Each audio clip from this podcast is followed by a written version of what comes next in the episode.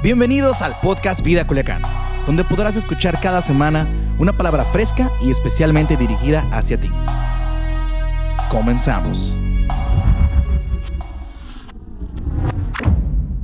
Para iniciar, eh, este tema o el tema de hoy es muy personal y se llama sin temor. La palabra Dios me dijo, hoy va a ser un, o este año va a ser un año en el que vas a vivir sin temor. Y fueron dos palabras que recuerdo que en enero eh, yo lo escribí en mi libreta devocional donde escribo mis, mis pensamientos y yo lo escribí, la verdad es que no me imaginaba todo lo que significaba.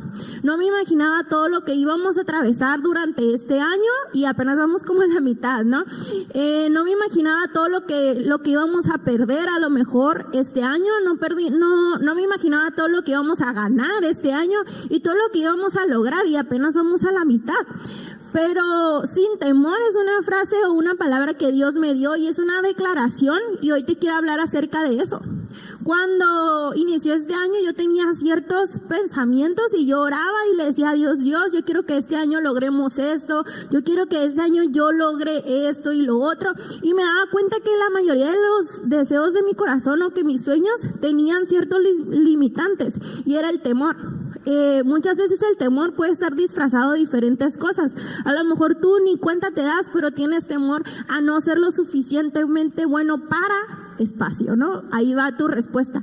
O a lo mejor tú tienes el temor de no ser aceptado en tu grupo de amigos, a lo mejor tú tienes temor de no lograr eh, sobresal o no lograr sobresalir en tu grupo, en tu generación, a lo mejor tú tienes un temor o tienes temor de no lograr al que te alcance la quincena, eh, de no lograr sacar adelante a tus hijos. Todos nosotros tenemos diferentes temores. Y, Dios me, me, mostró una escena, o se me vino a la mente una escena cuando yo oraba por esto al inicio de este año, y era la escena en la que Jesús está en la cruz. Y, él estaba ahí, ahí, yo veía como, o bueno, yo creo que todos visualizamos esta escena gracias a la pasión de Cristo, ¿no? Tantos encuentros y tanto ver esa película, siento que es muy fácil visualizarla gracias a eso. Y yo recordaba esa escena en la que Jesús está en la cruz y en la que María, los discípulos y todos sus conocidos estaban sufriendo con Jesús y estaban ahí cerca y viéndolo. Y yo me imagino, que todos ellos, porque en la película se ve que ellos lloraban y que clamaban y estaban tristes. Y yo recuerdo mucho, eh, o yo pensaba más bien como, qué increíble cómo ellos pensaban, o por un momento yo, yo creo que ellos pensaron que eso era el final de la historia. Yo, yo me imagino que ellos pensaban, ¿cómo puede ser que este sea el final de Jesús? Después de todo el poder, de todo lo que ha pasado, de, después de toda una vida de hacer milagros, de multiplicar panes, de levantar a muertos, de, de levantar paralíticos y de tantas cosas. Yo me imagino que ellos estaban hasta un poco impactados de cómo ese iba a ser el final. Y cuando de pronto eh, después de tres días, ellos se dan cuenta que en realidad ese no era el final de la historia. Eso era solo una escena más. Y, sabes, yo al inicio del año yo tenía muchos temores y Dios me dijo, Ale, esto solo es una parte, solo esta es una escena en tu vida y viene un final tan glorioso como el final de Jesús.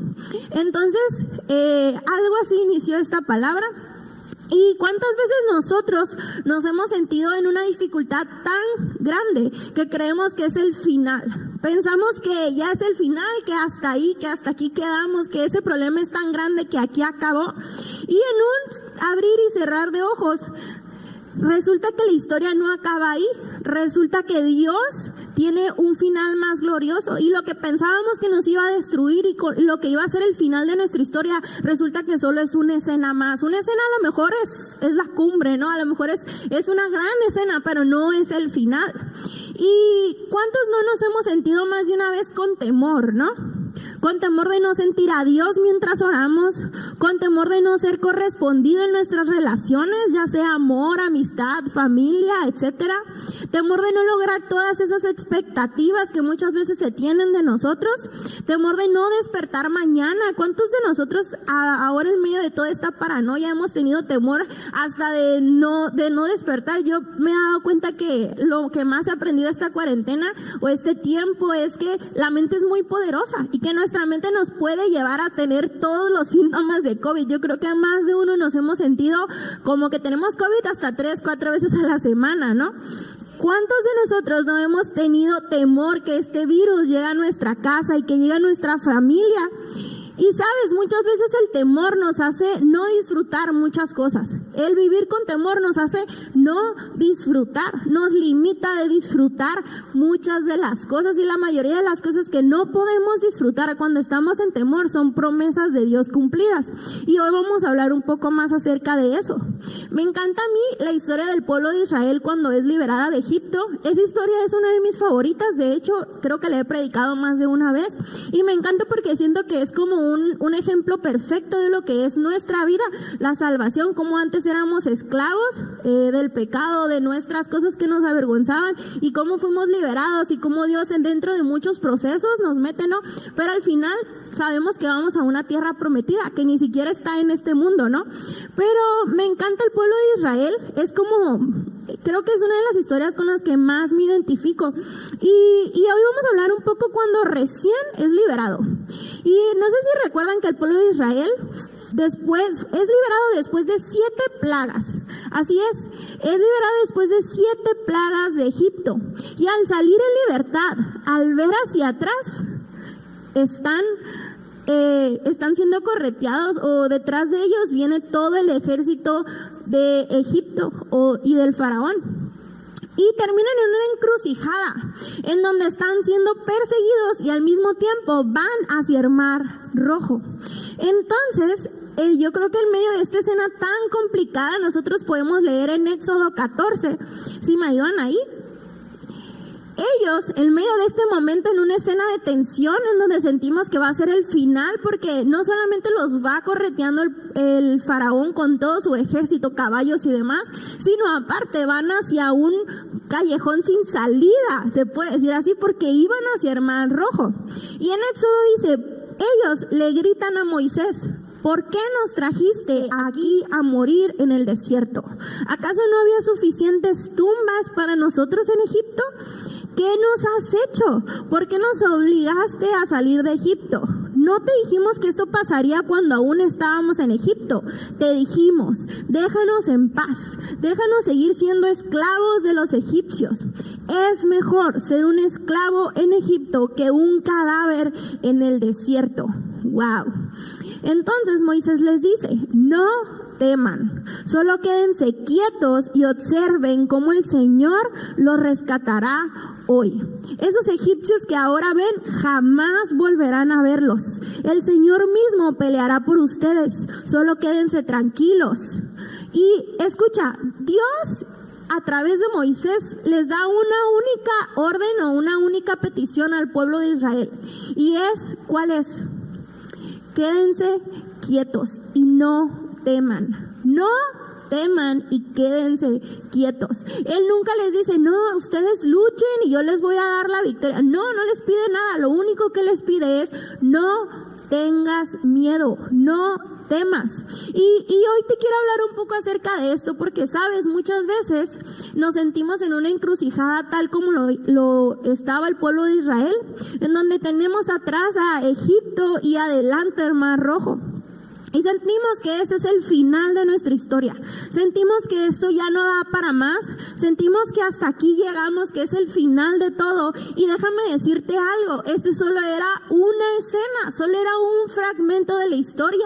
Y venían muchos milagros y prodigios y una tierra prometida para el pueblo de Israel, pero estaban en tremendo lío que no se daban cuenta. No se daban cuenta que esto solo era una pequeña escena. Porque ellos dicen, preferíamos vivir vivir toda una vida siendo esclavo de en Egipto que morir en el desierto. Y, ¿sabes? Yo creo que más de uno, por lo menos yo, en medio de complicaciones tan difíciles, a veces llego a quejarme y hay veces que mi corazón y mis acciones dicen eso. Hay muchas veces que mi corazón y mis acciones dicen, oye, Dios. Yo prefiero estar esclava en Egipto, estar esclava en mis pecados, estar esclava en, en, lo que antes me hacía sufrir, estar esclava en mis inseguridades, en mis temores, que morir en el desierto porque dudamos del poder de Dios, dudamos que Dios pueda abrir un mar y que Dios pueda abrir el mar rojo para que nosotros pasemos. Dudamos. Y ese, eso es temor. Y sabes, hoy te quiero dar tres pasos para vivir una vida sin temor. ¿Por qué no le dices al que está a un lado de ti, ahí donde estás en casa? Dile sin temor. Díselo, estoy viéndolo, ¿eh? Sin temor, si vienes tú solo en tu carro ahí en Vive Radio, dítelo a ti mismo ahí en el retrovisor, dilo sin temor. Y son tres pasos súper sencillos, pero sabes, vivir una vida sin temor es algo tan poderoso, es algo muy poderoso. Y bueno, el primer paso, todos los pasos eh, comienzan con la letra C. Así que ya no hay excusa, debes de aprendértelos, está súper fácil, ¿no? Entonces el primer paso es cede, cede el control. ¿Sabes? La raíz del temor es el control. El temor nace del miedo de no poder controlarlo todo. Muchos de nosotros queremos controlar nuestras relaciones, queremos controlar nuestro día. ¿Cuántos de nosotros no nos hemos sentido frustrados al final de un día porque decimos, hoy tenía una lista tan grande de cosas que hacer y como hubo fila en todas partes por COVID y como hubo fila en el banco por esto y hubo fila en esto, no logré ni la mitad de las cosas. ¿Por qué? Porque quieres tener el control hasta del tiempo, quieres tener el control no solo de tu tiempo, quieres tener el control del tiempo de toda la gente que está en el banco, quieres tener el control de toda la ciudad, pero déjame decirte algo, no podemos tener el control, cede el control. En Pedro dice, depositen en Él toda ansiedad, preocupaciones, temor, inseguridades, porque Él cuida de ustedes. Déjame decirte algo, cuanto más busco control, menos permito que Dios sobre. Cuanto más busco tener el control de ciertas áreas de mi vida, menos estoy permitiendo que Dios haga milagros en esa área. A lo mejor muchos de ustedes en sus tiempos de, de devocional algunas veces se han preguntado, Dios, ¿por qué tú no estás cumpliendo ese milagro que tengo años pidiéndote? Y déjame decirte que muy posiblemente sea porque no has cedido el control de esas áreas en tu vida. Uy. Qué fuerte, ¿no? ¿Cuántos de nosotros no hemos pedido a Dios por nuestro matrimonio, por ejemplo, pero no cedemos el control y no, no permitimos, queremos siempre tener la razón, ¿no? O cuántos de nosotros no hemos orado porque nuestros padres sean cristianos, pero seguimos queriendo controlarlos a ellos, a sus decisiones, a sus palabras, y eso no es así. El primer paso para poder vivir sin temor es ceder el control. Eh, la verdad es que es un poco, ceder el control es doloroso, ¿sabes? Es bien doloroso. Y Personalmente te cuento que ya ven que les conté que esta es una palabra que Dios me dio al inicio del año y justamente en ese momento yo tenía mi cargo o en mi administración o no sé, tenía varias cosas, hacía muchas cosas en la iglesia y trabajaba en varios ministerios y la iglesia es mi trabajo de tiempo completo. Y aún así, yo me di cuenta en un tiempo con Dios y mientras meditaba todo este tema de vivir sin temor, yo me di cuenta cómo realmente quería tener el control porque me gustaba eh, recibir aplausos. Y te voy a explicar, muchas veces por cosas de la vida pensamos que nosotros valemos por lo que hacemos. Entonces cuando dejamos de hacer, sentimos que no tenemos control de nada y empieza a haber temor en nosotros. Y, después de un tiempo, de pronto algo pasó y empezaron a a quitarme de, administrar o de liderar algunas áreas y al principio fue bien difícil para mí entender que yo no valía por lo que hacía, sino que valía por lo que yo era, por lo que Jesús hizo por mí en la cruz. Entonces, cuando pasaba esto, eh, cuando pasó esto, fue bien doloroso al inicio. Ceder el control es doloroso, más para las personas que nos gusta tener el control y yo creo, yo pienso que a todas las personas nos gusta tener el control, solo que en diferentes proporciones y en diferentes áreas. Pero yo pienso que a todos nos gusta tener el control. Y cuando pasó esto fue una etapa en la que primero dolió, pero después sanó. Primero dolió, pero después sanó. Y fue Dios recordándome, oye, no se trata de ti, no se trata de tus fuerzas, se trata de mi poder. Solo cuando cedes el control puedes ver milagros. Automáticamente mientras yo cedí, mientras yo dejé esas áreas en las que yo servía, yo me di cuenta cómo Dios hacía milagros, porque empezaron a servir nuevas personas, porque yo me di cuenta cómo otras personas tenían el, eh, aún más capacidad que yo, como eh, pude ver a teens, a niños de 11 años haciendo cafés y trabajando en la cafetería, y ahí fue cuando yo me di cuenta que en realidad Dios tiene más poder que yo y lo mejor mejor que podemos hacer es ceder el control. Así que repítete a ti mismo, deja de ser tan controladora. Dítelo en el espejo, dilo en el espejo, deja de ser tan controlador, tan controladora y mejor cede el control a Dios. El segundo paso es coopera coopera. Y déjame decirte algo, cuando el pueblo de Israel atravesó el mar rojo, fue un milagro. Sí, Dios hizo un milagro porque Dios partió un mar en dos. Pero déjame decirte que eso no significa que fue algo fácil para el pueblo de Israel o no fue algo regalado, pues. Porque el pueblo de Israel, según historiadores, eran más de 600 varones, sin contar mujeres, niños y ancianos. Era un total de hasta 2 millones de personas. Así es, 2 millones de personas. No sé cuántos estadios significan porque yo no sé de eso, pero son muchas personas.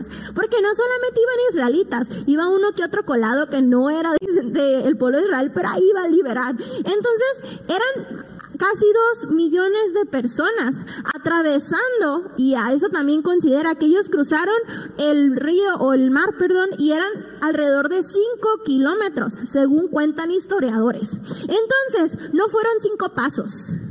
Y no fueron cinco pasos agarrados de la mano. Fueron muchos pasos, corriéndote y córrele, córrele que ahí te alcanzo. ¿Cómo lo lograron cruzar? La verdad es que yo no lo sé. Y aunque los historiadores intentan encontrar muchas pruebas y teorías, la realidad es que no lo sé, pero Dios sí lo sabe. Y déjame decirte algo, coopera. ¿Coopera cómo? Vivir sin temor es una declaración que se debe ejercitar disciplinadamente nuestra fe. Déjame explicarte esto. Ahí te va.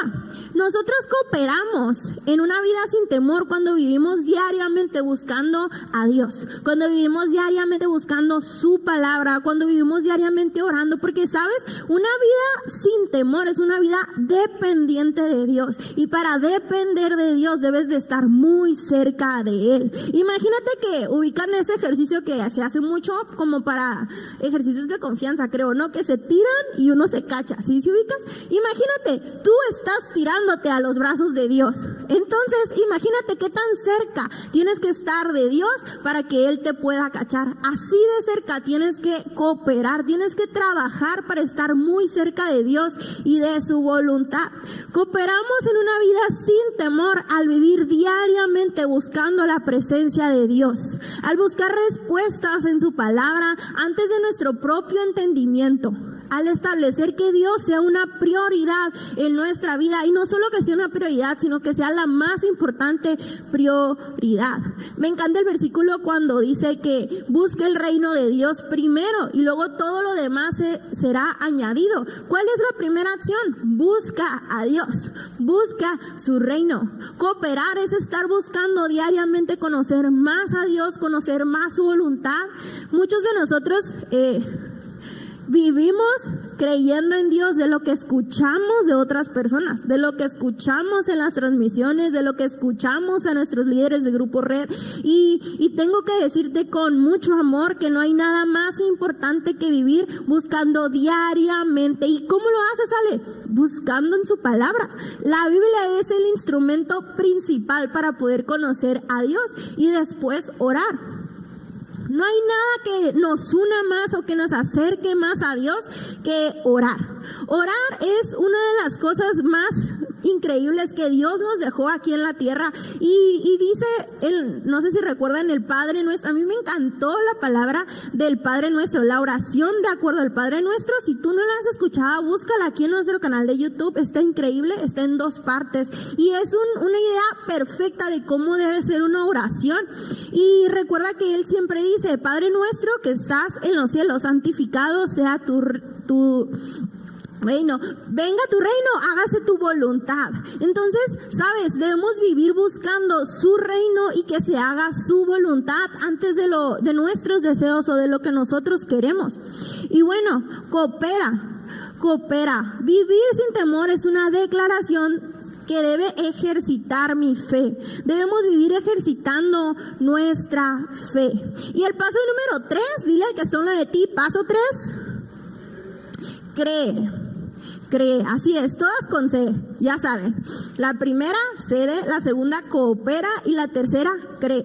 En Jeremías 29:11 dice, porque yo sé muy bien los planes que tengo para ustedes, afirma el Señor. Planes de bienestar y no de calamidad, a fin de darles un futuro y una esperanza. Y me encanta este versículo porque, sabes, Dios, número uno, no miente. Dios no miente. Dios no olvida sus promesas y Dios no abandona. Así que no importa qué estés pasando en tu vida en este momento, déjame decirte que Dios no miente que Dios no olvida sus promesas y que Dios no abandona. Cree en que esto solo es una historia. Y bueno, vamos volviendo o vamos a regresar un poco a la historia. Recuerdan la primera en donde está el, la crucifixión de Jesús. Y cuando Jesús es crucificado, Imagínate esa escena. Yo creo que más de uno nos ponemos chinitos con esa escena, ¿no? Y después de eso, no sé si han escuchado una mini historia que es después, que se llaman Los Caminantes. Y, y ahí voy a pedir que me lo pongan rápidamente. Y este está en Lucas, son los, creo, caminantes de Maús. Eh, este en Lucas y dice, ese mismo día dos de los seguidores de Jesús iban caminando al pueblo de Maús, a unos 11 kilómetros de, de, Jerusalén. O sea, ellos estuvieron en la crucifixión de Jesús y después de unos días van hacia Emaús, que está cerca de Jerusalén. Entonces, al ir caminando, hablaban acerca de las cosas que habían sucedido. Mientras conversaban y hablaban, de pronto Jesús mismo se apareció y comenzó a caminar con ellos. Pero Dios impidió que lo reconocieran. Él les preguntó, ¿de qué vienen discutiendo tan profundamente por el camino? Se detuvieron de golpe con sus rostros cargados de tristeza y empezaron a decirle, oye, pues no sabes lo que acaba de pasar, o sea, ¿en qué mundo vives? Yo me imagino que le dijeron, ¿no? ¿En qué mundo vives? O sea, acaba de suceder algo sorprendente. Jesús, el que tantos hizo milagros, el que hizo tantas cosas al final, fue, murió crucificado, murió en una cruz. Y, y él les dice, y Jesús les dice, ah, poco sí, no? Casi, casi. Y dice, ellos le responden, nosotros teníamos la esperanza de que Él fuera el Mesías que había venido para rescatar a Israel. Todo esto sucedió hace tres días. No obstante, algunas mujeres de nuestro grupo de seguidores fueron a su tumba esta mañana temprano y regresaron con noticias increíbles. Dijeron que el cuerpo había desaparecido y que habían visto a ángeles, quienes les dijeron que Jesús está vivo. Algunos de nuestros hombres corrieron para averiguarlo y efectivamente el cuerpo no estaba tal como las mujeres lo habían dicho.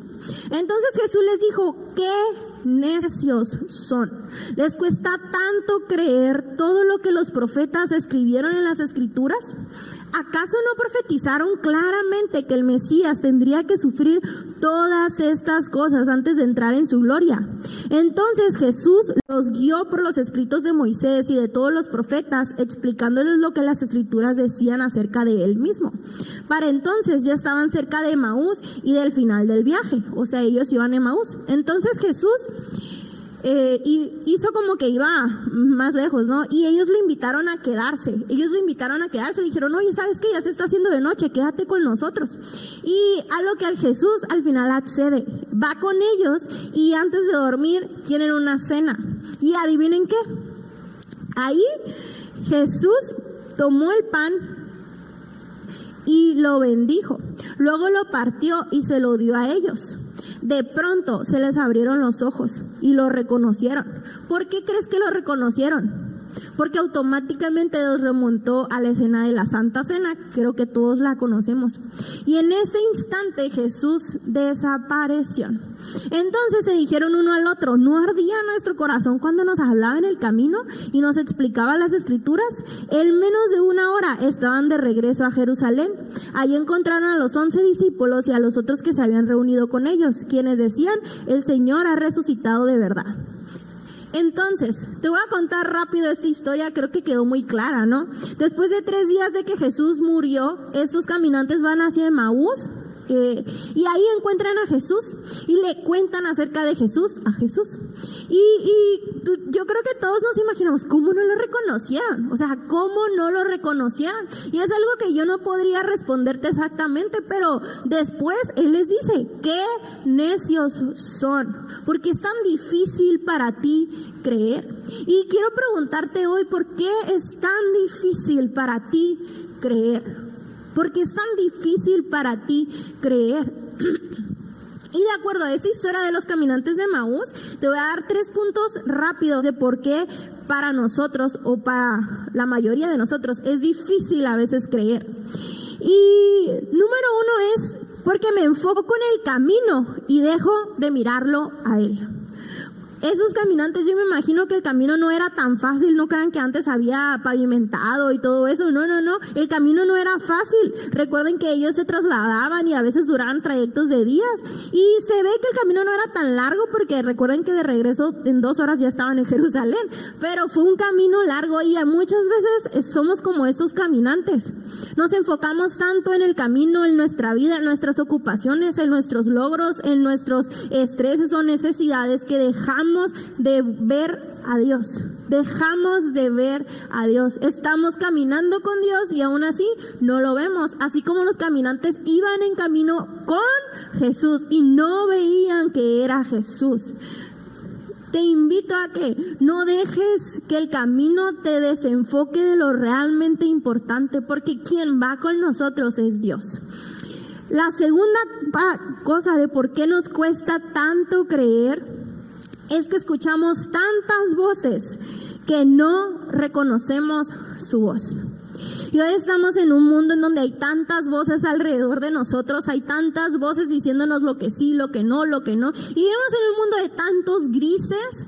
Y si algo dice la Biblia es que Dios aborrece lo gris, pero escuchamos tantas opiniones que dejamos, no, no podemos reconocer la voz de Dios muchas veces dejamos, vivimos en una generación en donde los jóvenes escuchamos todo el día influencers y dejamos que podamos creer lo que ellos creen y, y llega un momento en donde creemos lo que ellos creen, creemos lo que ellos dicen. Muchos de nosotros escuchamos tantas voces, recuerdo que hablando con una joven me decía, ¿sabes qué? Yo tuve que borrar Twitter porque escuchaba tanta basura de mis amigos ahí que sentía que todo era para mí. Y qué increíble, ¿no? En redes sociales hay miles de opiniones y miles de voces y no se trata de decir que las redes sociales son del diablo porque no son del diablo. Ahorita la iglesia está en redes sociales, así que este es importante que podamos entender y podamos escuchar y reconocer la voz de Dios. No permitas que alguna voz se distraiga, te distraiga. Escucha la voz de Dios. Y el número, el tres o la tercera razón de por qué muchas veces nos cuesta tanto creer es que olvido sus promesas y pierdo la esperanza. Yo algo que realmente he aprendido, aprendí en los 40 días de oraciones, qué importante es tener un diario de oración. Ah, yo sé que ustedes a lo mejor no son como yo, pero yo era la niña de los plumones, yo era la niña de los apuntes, creo que ya lo vieron con las diapositivas de hoy, pero a mí me encantaba hacer los apuntes y ahora en esos 40 días me encantó hacer los apuntes, medio dormida porque lo hacíamos muy temprano en el equipo ejecutivo, pero me encantaba y algo que estoy intentando adecuar en mi día a día es por lo menos escribir antes de dormirme cosas por las que estoy agradecida y promesas de Dios. La Biblia está llena de promesas. ¿Y sabes por qué a veces nos cuesta creer en Dios y en que Dios va a cumplir las promesas que nos ha hecho? Porque ni siquiera las conocemos. Ni siquiera conocemos las promesas que vienen en la Biblia para nosotros. Ni siquiera conocemos lo que dice Dios acerca de nosotros y por eso creemos que lo que el influencer dice de mí, eso soy y no es así. No es así. No hay nada que nos haga más desenfocarnos de Dios que las voces alrededor. Y la única forma de poder creer en Dios sin dudar y creer que el final de nuestra historia es glorioso es leyendo la Biblia. ¿Sabes? Si algo a Dios le encantan son los finales increíbles. ¿Sí o no? ¿Quién de nosotros pensamos que Jesús iba a resucitar al tercer día? ¿Quién de nosotros pensamos, hubiéramos imaginado cómo vino con los caminantes y de pronto desapareció? Imagínate, realmente a Dios le encantan los finales increíbles. Y déjame decirte algo, Dios tiene un final increíble para tu historia. Tu historia no ha acabado aquí, eso solo es un fragmento, eso es una parte solamente. Por eso tienes, debemos vivir sin temor. No porque nos asegure tener una vida perfecta el vivir sin temor, sino porque estamos y vivimos confiados en que sea alta o sea baja, Dios está con nosotros. Y lo que parece que era nuestra destrucción, solo es un fragmento de esta historia increíble que Dios está escribiendo para ti y para mí. Y sabes, si al final, recuerda que en la Biblia dice que el vivir en Cristo y el morir es ganancia.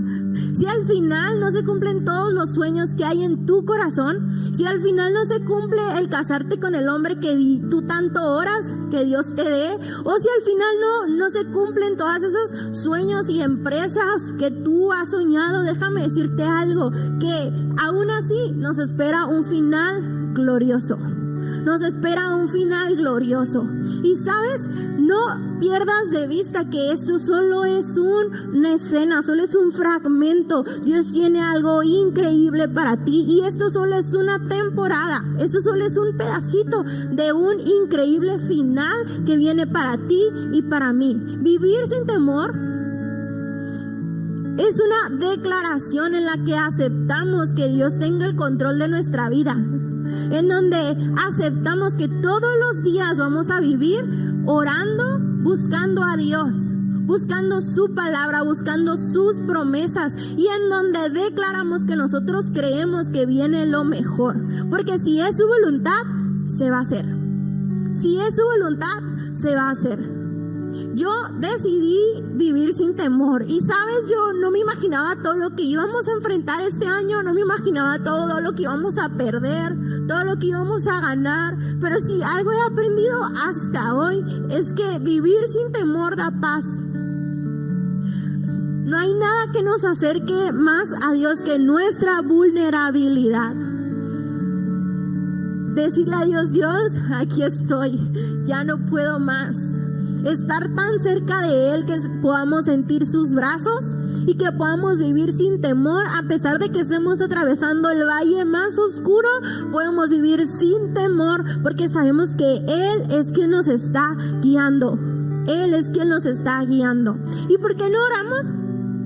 Y yo espero que esta palabra haya sido tan relevante para ti como lo fue para mí. Y, y ¿por qué no oramos? Pero hoy quiero orar no para que podamos sentir bonito, me gustaría orar por la, por la necesidad, porque yo sé que más de uno a lo mejor necesitaba escuchar esta palabra, más de uno ha sentido algún temor de no poder controlar todo en su vida y, y sabes, tenemos que ceder el control, tenemos que trabajar, tenemos que buscar a Dios diariamente y tenemos que creer que viene lo mejor.